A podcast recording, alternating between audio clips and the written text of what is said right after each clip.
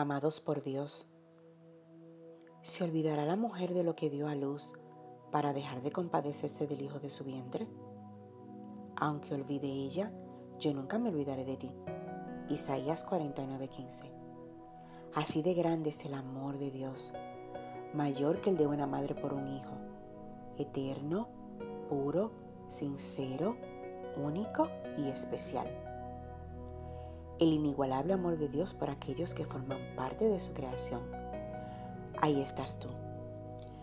Muchos pueden llegar a pensar que no forman parte del círculo de los amados de Dios, porque sus acciones han sido humanamente deplorables y no califican para un amor tan especial.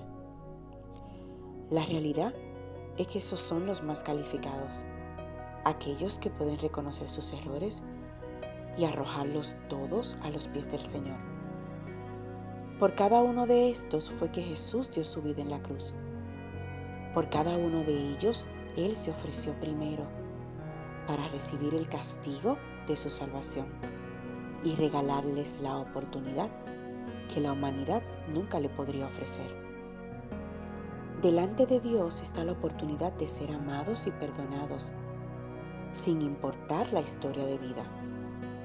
Allá, en aquello que parece irremediablemente dañado y hasta malvado, allá mismo va su presencia y restaura a aquellos que de corazón anhelan un cambio.